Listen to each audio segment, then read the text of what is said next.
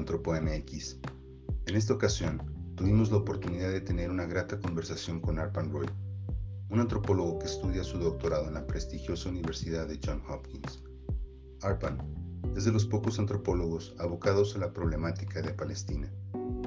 Su trabajo con los DOMS, una peculiar facción de este pueblo, nos invita a reconocer la diversidad y complejidad dentro de aquello que desde fuera reconocemos como palestinos. Te invitamos a que escuches la entrevista y compartas con tus amigos.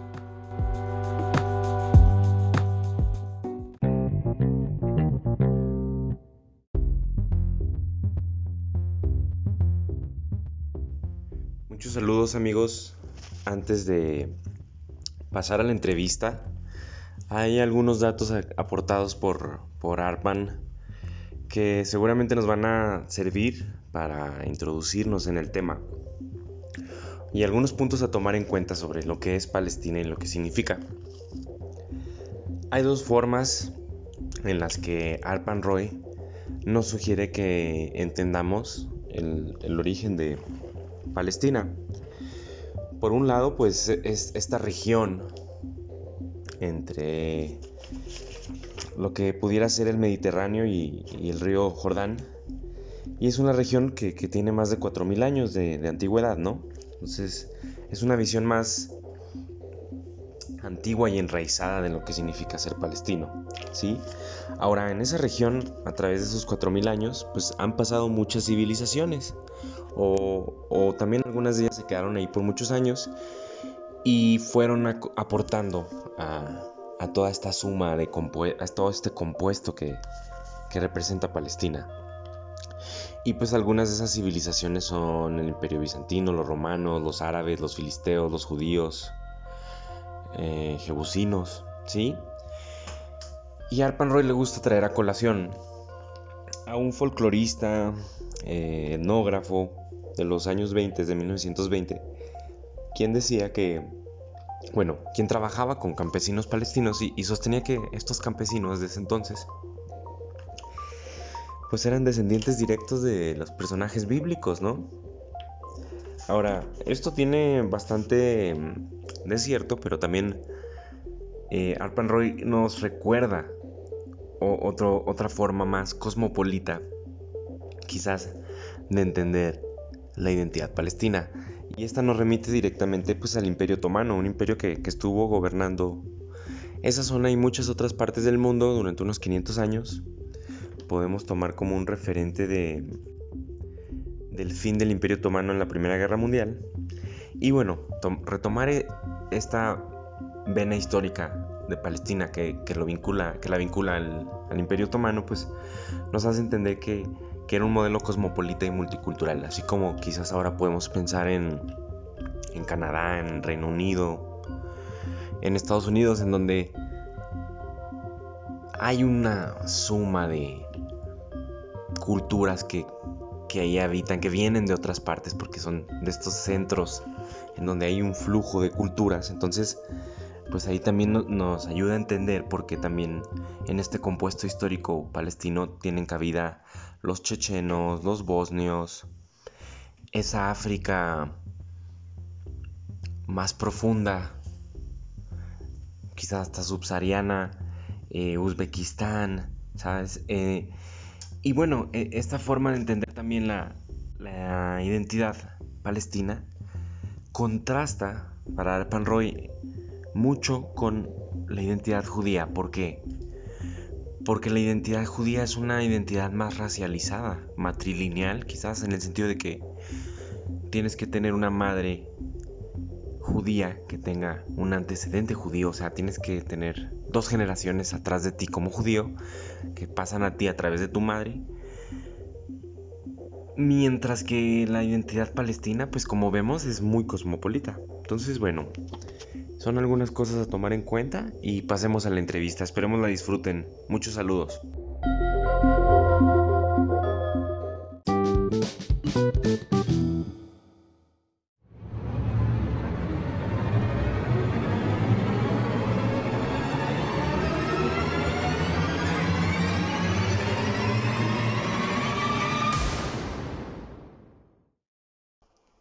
Saludos me encuentro con el antropólogo Arpan Roy, eh, quien se encuentra haciendo su doctorado en la Universidad de Johns Hopkins. Él, trabaja en un, en un lugar pues muy importante para el mundo, para Occidente y un lugar del que usualmente sabemos poco, que es Jerusalén y toda esa área específicamente con gente palestina. Ah, hola Roy, buenas tardes y gracias por estar aquí con, con nosotros. Sí. es un placer. Quiero comenzar preguntándote que te imaginaras que yo soy alguien que no conoce toda esa zona, tomando en cuenta que son muchos años de historia. ¿Cómo, cómo tú describirías ese lugar y, y, ese conflicto que ahí existe y los actores de ese conflicto? Por favor, ¿cómo nos contextualizarías? Em, para empezar, quiero decir un, un pequeño em, ¿cómo se dice? Como un disclaimer, ¿ya? Sí. Un cargo de, de, responsabilidad del castellano, ¿no? Que no es mi idioma principal, pero bueno, pero encantado intentando hablar en castellano. Bueno, tu pregunta es enorme. Em, sí. Es un consejo súper complejo. eh, ¿Pero tú refieres a Palestina en general o Medio Oriente? Palestina, eh, en, Palestina en general, por favor. Eh, pues era súper antigua, ¿no? Que es desde donde vienen las tres religiones eh, monoteístas, ¿no? El judaísmo, el cristianismo el islam. Em, islam un poco más al oriente, pero vaya, más o menos la misma zona. Y Jerusalén, sobre todo, es la ciudad clave para, para tres, entonces tenemos ese significado Em, luego, eh, eh, Palestina siempre ha sido un lugar de encuentros para eh, civilizaciones, de culturas, un puente entre Europa y el Oriente. Es el levante, realmente, ¿no? Es que em, en cierta manera pertenece al mundo árabe, pero en parte también pertenece a em, esta zona gris que no es Europa y no es Arabia profunda tampoco. ¿no? Entonces es, es, es, el, es el, levante. ¿no? En, en, cierta manera, yo diría que levante, en cierta manera, ¿no? tiene más que ver con sur de Italia o Grecia que, por ejemplo, Arabia Saudita. En parte, otro, en otra parte entonces es, es, es, una zona bastante especial en ese sentido. Ok, este, y hablando contigo antes de la entrevista, yo mencionaba que uno de los, de los aportes generales más valiosos que yo considero sobre tu labor es voltear a ver a Palestina y a los palestinos y entender que, que son un crisol de diversidades, este, que no es algo monolítico, como usualmente solemos ver a los grupos desde afuera. Entonces, ¿me podrías hablar también en términos generales de la diversidad dentro de lo que significa ser palestino? De hecho, estoy involucrado ahora en un proyecto, bueno, un libro que, eh, bueno, me ha invitado a eh, coeditar un libro sobre justo ese tema, entonces estoy pensando en eso mucho. Cuando hablo de mm, diversidad palestina, hablamos de dos cosas. Eh, bueno, eh, Palestina era debajo del Imperio Otomano por casi 500 años y el Imperio Otomano era un imperio cosmopolita que, ahora hablamos de, eh, ¿no? del multiculturalismo francés o estadounidense, canadiense, que sea. Bueno, pero hay modelos de eso que ya existía antes. Por ejemplo, el Imperio Otomano eh, animaba migración dentro del imperio. Entonces, en cada parte del Imperio Otomano había gente de otras partes eh, del Imperio Otomano, que era un imperio enorme. Ok y Palestina no era excepción. Entonces ya, eh, eh, eh, bueno, el palestino de hoy día también tiene em, orígenes ¿no? de otras partes del Imperio Otomano, que sea, ¿cómo se dice?, Chechnya o, o Turquía o eh, norte de África, de Marruecos, que se, pues Marruecos no era parte del Imperio Otomano. Pero bueno, eh, eh, la herencia cosmopolita en Palestina en parte viene del Imperio Otomano. Pero por otro lado, también cuando hablamos de la pluralidad, pluralidad palestina, también hablamos de Palestina como un, ¿cómo se dice? Un composite, como un... compuesto. Un, ¿Cómo se dice? ¿Compuesto? ¿Un compuesto? ¿Una composta? Compuesto, justo, justo, un compuesto de todas las civilizaciones que existían ahí antes que sean los jebusitos, los filistinos, eh, los, los, judíos, eh, los bizantinos, los, eh, los los árabes, por supuesto. Entonces, ser palestino es todo esto. Y realmente para, para mí y para nosotros, este modelo de identidad ofrece algo mejor, algo más rico, algo más abierto, que es ser israelí, que es algo a través de la sangre. Okay. Ser israelí, ser judío por lado de tu madre. Sí. Por ser palestino, es eso. Es un modelo de pertenecer que es categóricamente, categóricamente mejor que, que ofrece el modelo de pertenencia israelí. ¿Explico? Claro, en ese, en ese sentido hay muchas etnicidades dentro de lo que es Palestina, como podrían ser los DOMs a los que vamos a entrar en detalle, eh, armenios, mm, hindús o indios, ¿cierto? Eh, hay un par de familias. Yo, no diría que es una comunidad, pero hay un par de familias. Ok. Pero, pero, pero, pero que, es, que es curioso que mantienen la identidad después de estar ahí generaciones, ¿no? Sí. Pero tengo que poner esto. En...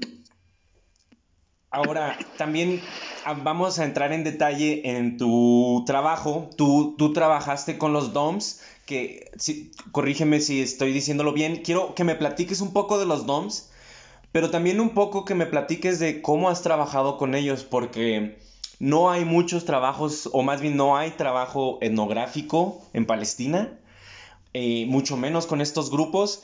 Y por trabajo etnográfico, tú usas una palabra en inglés que es como hanging out, que es como pasar el tiempo, convivir, charlar. Entonces, y también, ¿cuánto tiempo llevas? Llevas alrededor de cuatro años trabajando allá, ¿no? ¿Me puedes platicar de cómo trabajas y con quiénes trabajas, por favor? Trabajo con un grupo que se llama Los Doms, em, que es un pueblo romaní, un pueblo gitano.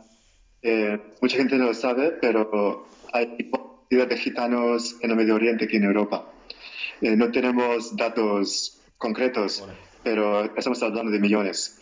Em, y históricamente en Palestina habían varios grupos de gitanos, de pueblos romaníes, em, y los DOMs eran los más grandes, eh, eh, bueno, los más grandes de, de, esos otros grupos. ¿no? Igual que Europa tiene esos Kalo, Roma, Tinti, Manush, que sea, igual había diferentes grupos, tribus, digamos, en, eh, en Palestina. Em, y todavía siguen familias los otros grupos que sean, eh, los Akkad o Turkmen, pero la mayoría han tenido que, han tenido que ir de Palestina, fueron exiliados en la guerra de 67 y la mayoría están en Jordania. Eh, pero, hay, pero quedan de los otros grupos todavía. Ok. Y la, otra parte de la pregunta... Eh, tú estuviste en Jerusalén, eh, ahí es donde haces eh, pasar el tiempo con ellos, o en, en dónde específicamente, ¿cómo se llama? ¿Bab Huta? Yo, diría que mi trabajo de, campo es Jerusalén y sus afueras. Ok. Em, el barrio que se llama Bab Hatta era, digamos, el barrio gitano eh, durante la gran parte del siglo XX. Eh, pero la mayoría de los DOMs ya no viven en eh, y bueno, siguen familias ahí y todavía en, el imaginario palestino es el barrio gitano.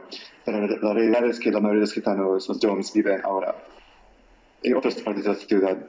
Y, y esas otras partes de la ciudad eh, tienen una continuidad entre Jerusalén y Ramallah en Cisjordania.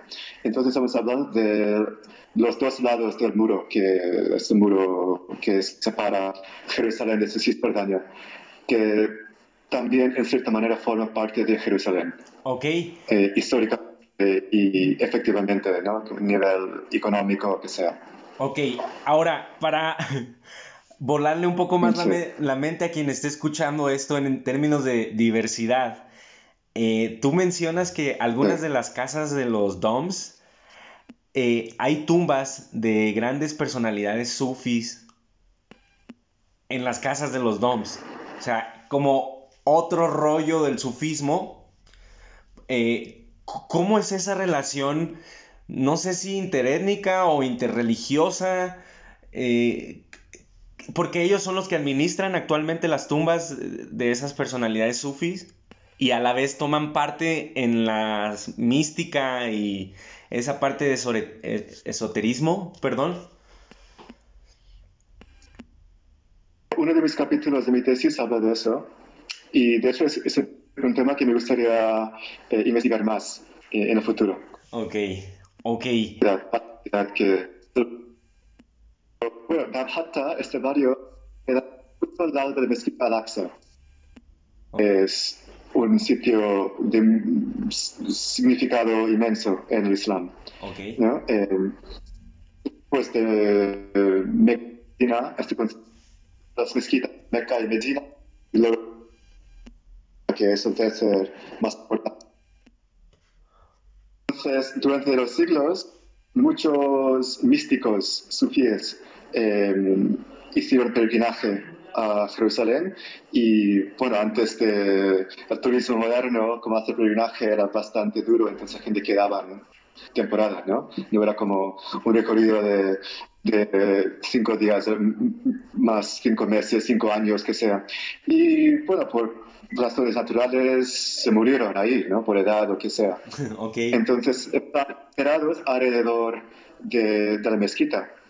Y Babhatta forma uno de los barrios alrededor de la mezquita, estamos hablando de como 20 metros. Bueno, Babhatta realmente el, nombre, Bab significa puerta. Es una de las puertas para entrar el complejo de la mezquita, que, el, complejo de Mezquita Al-Aqsa, ¿no? Entonces, el nombre del barrio viene de, de esta entrada a, la mezquita. Entonces, está pegado a la mezquita Al-Aqsa. Y no solo Babhatta, todos esos barrios alrededor de, de Al-Aqsa eh, tienen casas con tumbas ahí dentro. Luego, es que, bueno, eh, al principio había una, tumba y luego construyeron casas por falta de, de, espacio, ¿no? Entonces, normalmente las tumbas suelen tener un, un cuarto propio. Ok, eh, ¿son un mero accidente geográfico en sus domicilios o ellos sí incorporan cosas del sufismo, los DOMs como grupo? ¿Cuál es su relación con el sufismo en términos de creencias, de prácticas religiosas? Es un temazo este. Yo, diría que el sufismo era que ahora pensamos en sufismo como el islam esotérico, ¿no? Como el islam, como el, esta rama mística del islam, que, sí es.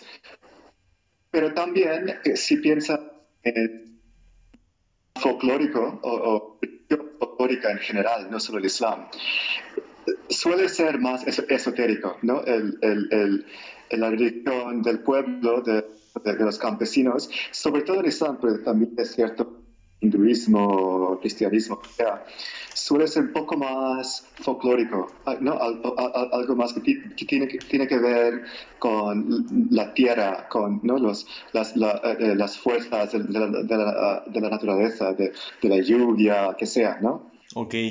Entonces, eh, esto tiene mucho que ver también. Entonces, es cierto que el sufismo es islam esotérico, pero también, para generalizar, podemos incluir el islam eh, rural, el islam folclórico, eh, dentro de qué es el sufismo, que en general ha bajado bastante en, en el mundo, pero, también en Palestina.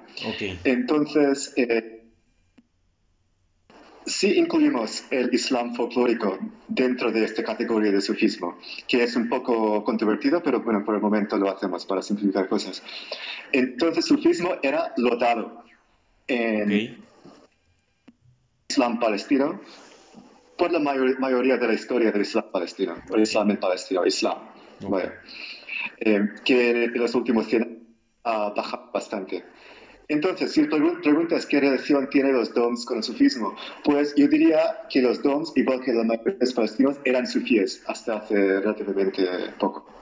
Ok. Eh, okay. Pero no son sufíes, pero por el hecho de algunas de las familias tener em, tumbas en sus casas, em, em, mantengan un, vínculo con el sufismo a través de esta condición, por casualidad, de tener tumbas en sus casas. Ok. Pero estamos hablando de algunas familias. Muy bien. ahora, hablando de tu trabajo etnográfico, quiero, quiero que me digas tres cosas. Eh, la temporalidad, ¿cuánto, ¿qué años estuviste ahí? ¿Has estado ahí? ¿Qué papel jugó tu, tu carro, tu vehículo en tu trabajo de campo? ¿Y, ¿Y qué papel jugó tu guitarra y tu conocimiento de la guitarra como un instrumento musical? Es decir, tocar la guitarra. ¿Me puedes hablar de esos tres ejes, por favor? Sí, bueno, bueno, ok, entonces, bueno, ya tenía una relación con Palestina eh, antes. Ok. Que mm, estoy yendo desde 2002. Ya tenía cosas ahí, ¿no? Ok. ¿Desde el 2012 dices? Eh, pero eh, bueno, el doctorado empecé en, dos, en 2015. Ok. Entonces ya tenía una relación tres años con Palestina antes, ya estaba involucrada en cosas. Em, pero la, investigación del doctorado empecé en 2015. Yo diría que en total he investigado alrededor de 23, 24 meses. Ah, ok, ok. Quizás como por ahí. Y la estancia más larga fue año y medio. Ok. Eh, ahora, eh, hablemos de tu carro, por favor. ¿Cómo, cómo ah, cosas suscitan el, intercambio personal, no? El coche para facilitar la vida, ¿no? Eh, y bueno, realmente hice un proyecto sobre eh, altares eh, sufíes en Palestina y para eso decidí que no era parte de mi, de mi investigación de la tesis, era, era otra cosa, un proyecto artístico. Ok con el dinero que me dieron por la beca yo compré un coche, un coche, vaya, eh, es que ni, lo llamaría coche, ¿no?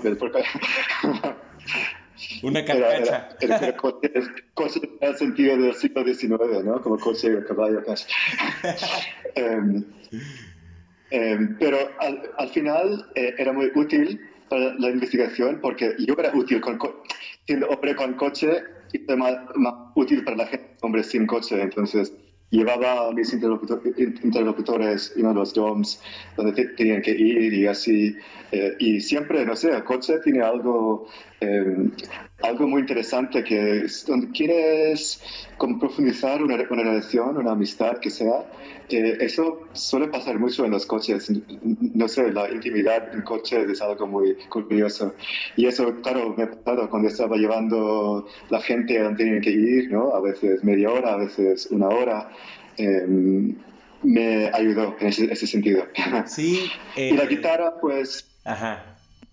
La guitarra, bueno, toco la guitarra eh, desde hace muchos años, pero los últimos tres años y pico, estoy estudiando guitarra flamenca.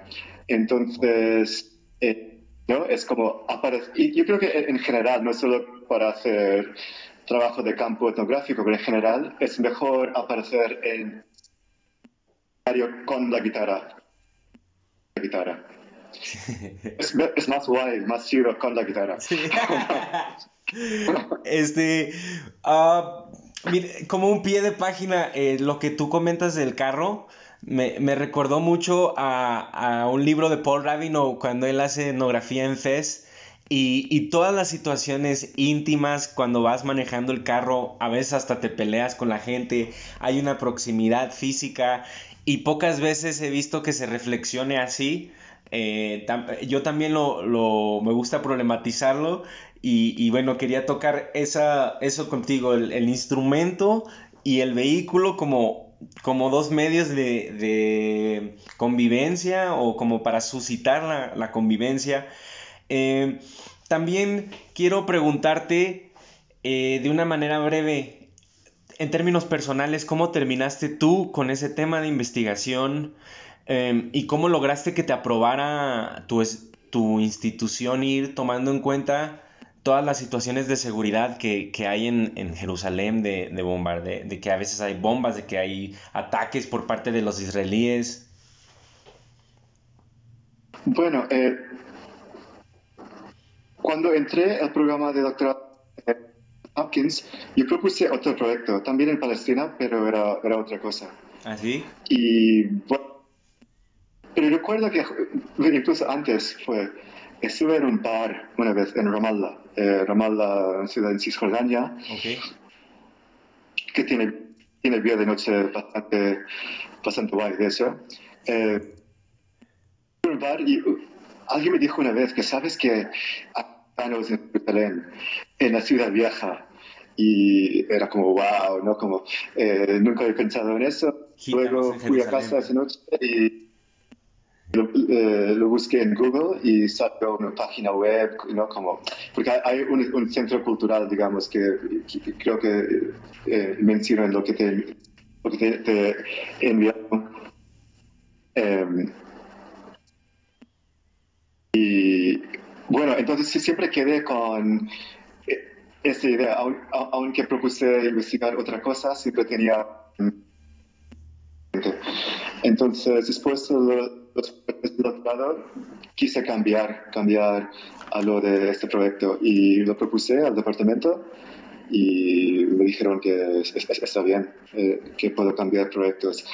Em, y lo de la seguridad, bueno, Jerusalén no es, no es como Gaza, que no, no, caen bombas en Jerusalén. Okay. Em, es, es, mucho más seguro y entonces no había problema con eso. Muy bien. ahora, para terminar esta entrevista, ¿cuál es el aporte que tú estás generando con tu investigación? O sea, ¿qué es lo que tú has descubierto que, consideras que se deba compartir con la gente respecto a tu investigación con los DOMs y, sus relaciones de parentesco con la ética? Sí, bueno, yo creo que mi contribución eh, humilde eh, son tres cosas. Sí. Uno es al nivel, teórico en antropología, que bueno, eso es algo que la, la mayoría de la gente no van a no, van a, interesar, es como debates dentro del mundo antropológico. Sería cosas muy eh, aburridas para... Son interesantes. Eh, no es, es, es, las cosas que debatimos en, los, en las revistas, los que sea. Bueno, esa es, una parte.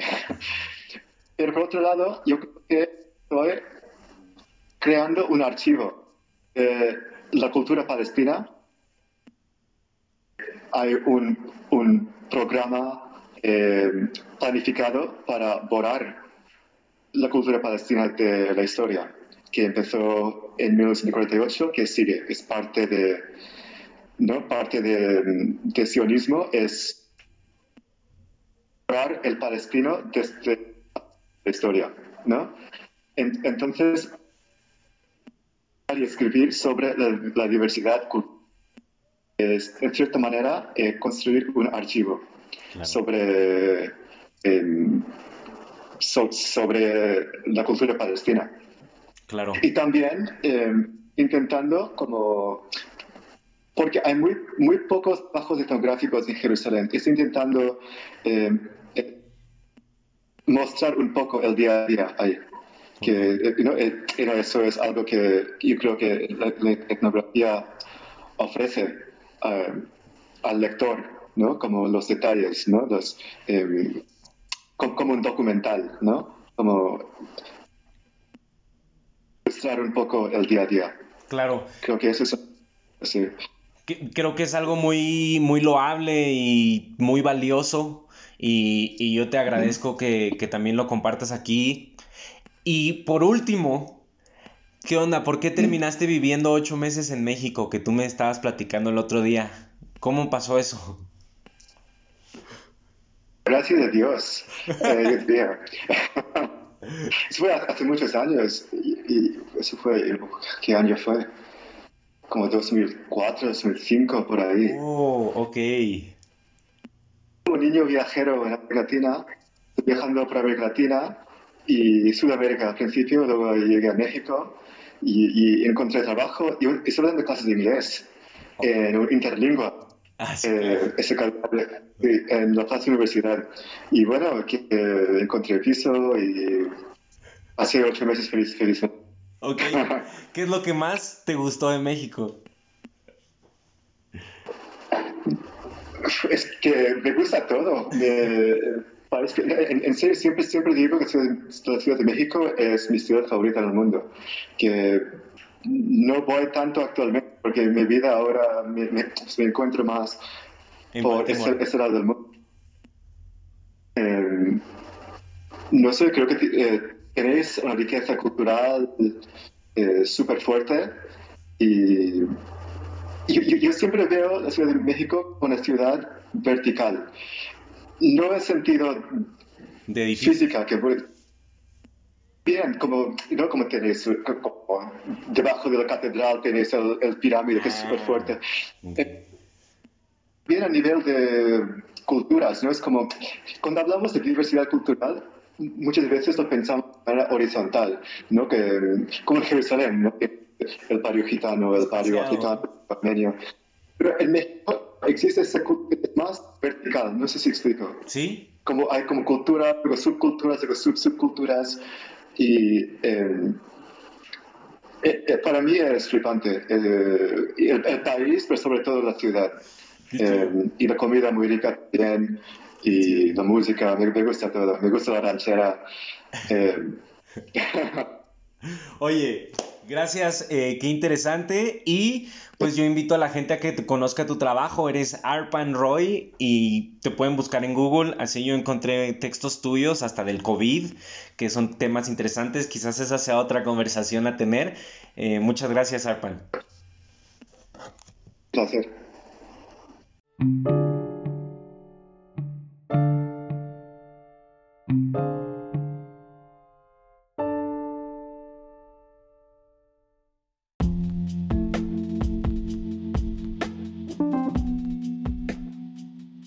135 países de las Naciones Unidas reconocen a Palestina como un Estado independiente. Sin embargo, países como los Estados Unidos e Israel siguen sin hacerlo. La creación del Estado israelí en 1948 trajo conflictos y abusos de autoridad a esta tierra milenaria. Palestina no es ajena a estas cosas, habiendo estado ocupada tanto por los imperios otomano como británico en circunstancias históricas distintas.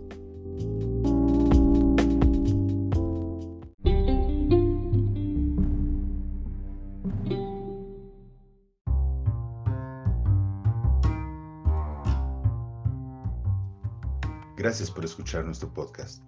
Esperamos que hayan disfrutado nuestra conversación con el antropólogo Arpan Roy. Los invitamos a que conozcan su obra y pensamiento. Para aquellos que disfrutan de la teoría antropológica, encontrarán en sus elaboraciones sobre Marshall Shallings, Mary Douglas, Agamben, entre otros pensadores, ideas bastante provocadoras.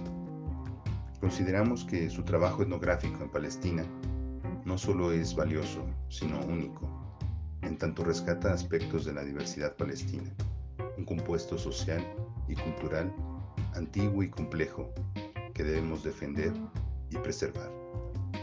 Denle clic al botón de like y compartan con sus amigos. Hasta pronto.